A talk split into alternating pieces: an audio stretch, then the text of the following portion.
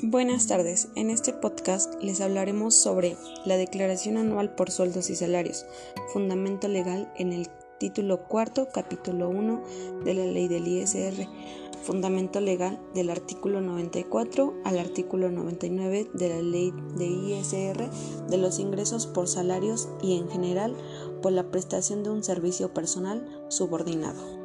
Entraremos al portal del SAT nos vamos a personas, declaración y luego presentar tu declaración anual, personas físicas. Dar en iniciar y colocar RFC y contraseña. Una vez estando en el portal, para presentar la declaración anual, seleccionar tus ingresos a declarar, en nuestro caso fueron sueldos y salarios, seleccionar si tuviste ingresos en el extranjero, en este caso no tuvimos, y pasamos al segundo paso. Apartado de ingresos en el cual tendremos nuestros ingresos anuales, ingresos exentos e ingresos acumulables. En la parte de ingreso anual tiene un apartado que se llama detalle, en el cual podrás verificar quién es tu retenedor. En este caso es el Instituto Mexicano del Seguro Social y en ese apartado tendrás que validar que tanto los ingresos anuales exentos y los acumulables sean los correctos y coincidan y tengan un amarre con los FDI de tus nóminas y verificar que el cálculo esté realizado de una manera correcta.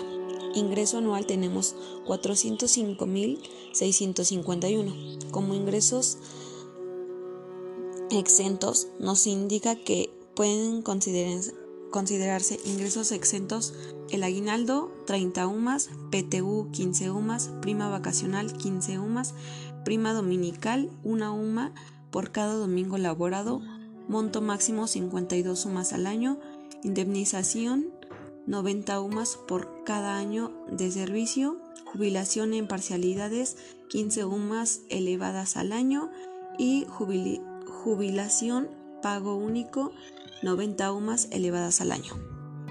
En nuestro caso tenemos de ingresos exentos 12.678. Para nuestros ingresos acumulables a los 405.651 se le restan los ingresos exentos que nos dieron 12.678 y tenemos como ingresos acumulables 392.973. Aparece el apartado de subsidio para el empleo, en este caso no tenemos, así que cero, y el impuesto retenido son 68.138.